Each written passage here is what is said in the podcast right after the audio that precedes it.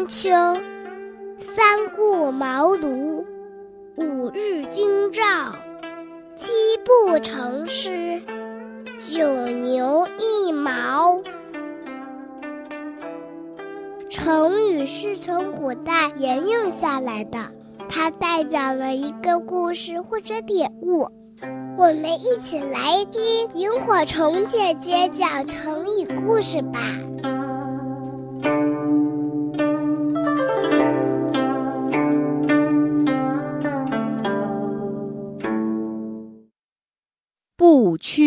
不挠。西汉成帝建始三年，首都长安的百姓们听说洪水就要开始泛滥了，便纷纷扶老携幼向城外仓皇逃亡，使得长安城顿时陷入了一片混乱之中。成帝于是召集大臣来商议对策。成帝的舅舅大将军王凤没有经过详细的调查，就认定洪水要来。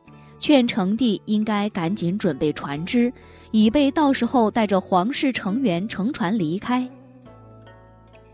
朝廷的大臣们都赞同王凤的提议，只有宰相王商认为这是一个毫无根据的谣言，并要求成帝下令叫逃走的百姓们都迁回来。不久，京城的人心终于逐渐安定下来。后来经过仔细的调查，才确定有关洪水的传说果真是空穴来风。成帝对王商坚持己见、择善固执的个性十分赏识，第二年便任王商为丞相。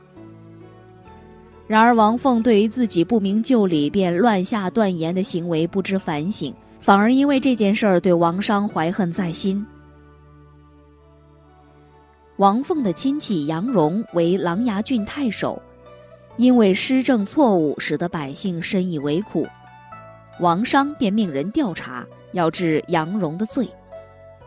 王凤找到王商为杨荣求情，要求把这事儿压下来，而王商仍然坚持己见，上奏成帝罢免杨荣。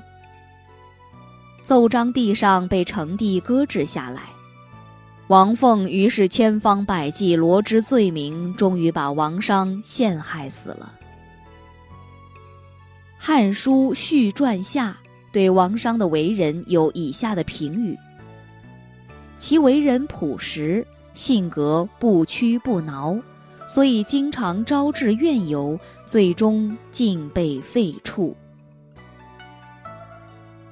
不屈不挠语出《汉书·续传下》。意思是说，陷入困境之中仍然不屈服，表现顽强。故事中的王商不为恶势力所屈服，这种耿介正直、坚持真理的精神，可以说是德式小人的克星，国家的中流砥柱，不但令人敬佩，更是可以被我们效法。好的，今天的不屈不挠的故事讲的就是择善固执的宰相王商。大家记住不屈不挠的意思了吗？好的，那我们下次再见喽。